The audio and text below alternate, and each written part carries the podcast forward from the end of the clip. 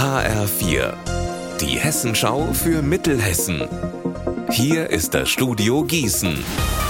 Ich bin Anne-Kathrin Hochstrat. Hallo. In Langgöns im Kreis Gießen haben sich zwei Frauen gestern Abend gerade noch rechtzeitig vor einem Brand in Sicherheit gebracht. Ihr Haus stand in Flammen. Noch vor dem Eintreffen der Feuerwehr haben es die beiden aber aus der Tür geschafft.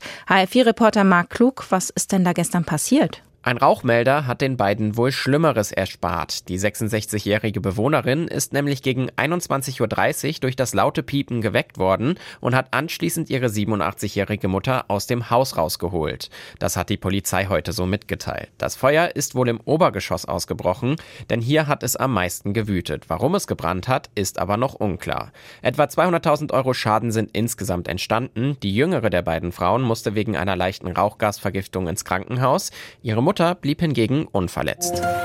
Die hohen Energiekosten führen gerade bei vielen Menschen zu wenig Geld im Portemonnaie. Das Bistum Limburg will da jetzt helfen. Zwei Millionen Euro, die aus der Energiekostenpauschale kommen, sollen an Personen gezahlt werden, die gerade besonders armutsgefährdet sind. Beratung zu den sogenannten Einzelfallhilfen gibt es ab dem 15. Januar, zum Beispiel bei der Caritas und Pfarreien im Bistum Limburg.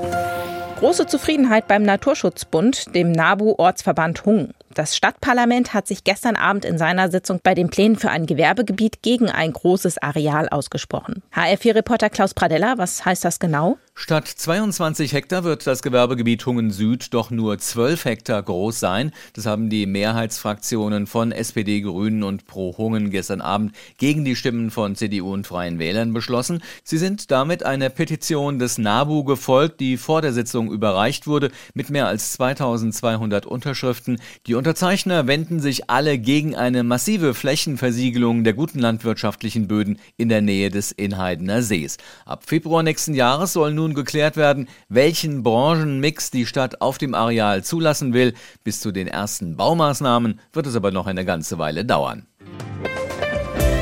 Unser Wetter in Mittelhessen. Dunkel zeigt sich der Himmel über Mittelhessen heute. Gebietsweise fällt Schnee bei bis zu minus 3 Grad in Diezölztal und minus 2 Grad in Büdingen.